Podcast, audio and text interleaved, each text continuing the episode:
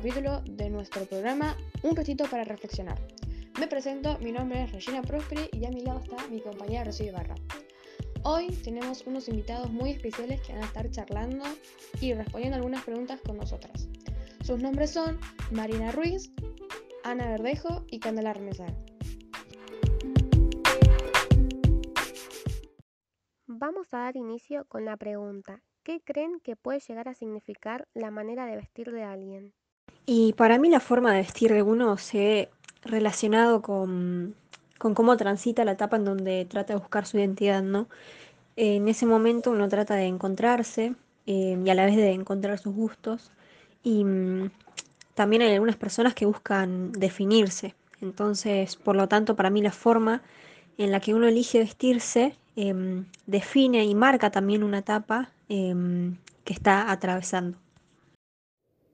Yo creo que la manera de vestir de alguien dice mucho de esa persona, como su personalidad, su cultura, su clase social también, y también las cosas que esa persona quiere demostrar, ¿no?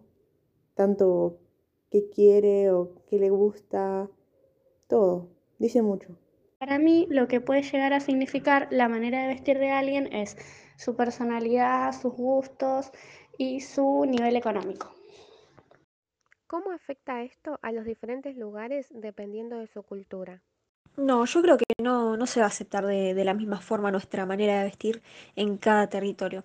A ver, porque existen diferentes culturas y eso influye en toda una sociedad donde quizás, no sé, todos siguen un mismo paradigma y están acostumbrados a que cada persona siga esa cultura.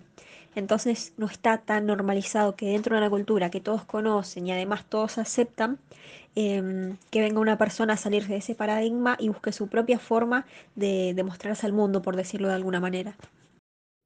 Entiendo perfectamente lo que querés decir, Mari, pero igualmente es imposible para mí no sentirme triste o deprimida al pensar en todos los jóvenes alrededor de los territorios que no pueden expresar su identidad o quiénes son por el miedo a lo que los demás dirán, por el miedo de si van a ser juzgados o por la cultura que llevan en su lugar de nacimiento. Por lo que no quiero perder las esperanzas, ¿no? De decir, algún día todo esto va a dejar de ser igual y algún día todos vamos a poder salir a la calle y demostrar quiénes somos sin importar lo que digan los demás, siendo realmente felices. Y por último, ¿ustedes creen que estos paradigmas se generan por culpa del territorio en el que se vive o por las ideologías con las que cada uno se cría y entiende por correctas independientemente de su lugar de origen? Para mí se genera en base al territorio en el que uno se encuentra, porque eso em, de a poco va influyendo en las personas y eso hace que cada una de ellas imponga sobre otra persona la ideología que conoce y que acepta quizás eh, gracias a su territorio. Em, a pesar de que después haya personas que se salen de, esa ideología y quieran destruir paradigmas.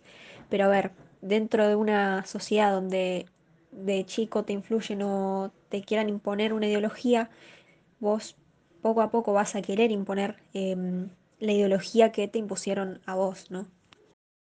Yo creo que más que nada estos paradigmas se generan por el territorio en el que uno se cría y vive. Porque, por ejemplo, si desde siempre la capital de Argentina hubiera estado en Chaco en vez de estar en Buenos Aires, la gente de Chaco eh, tendría una mentalidad muchísimo más abierta y tendrían los valores que se tienen en Buenos Aires, específicamente en capital, eh, debido a toda la influencia que viene de afuera y de los conocimientos que uno puede tener al vivir en una capital.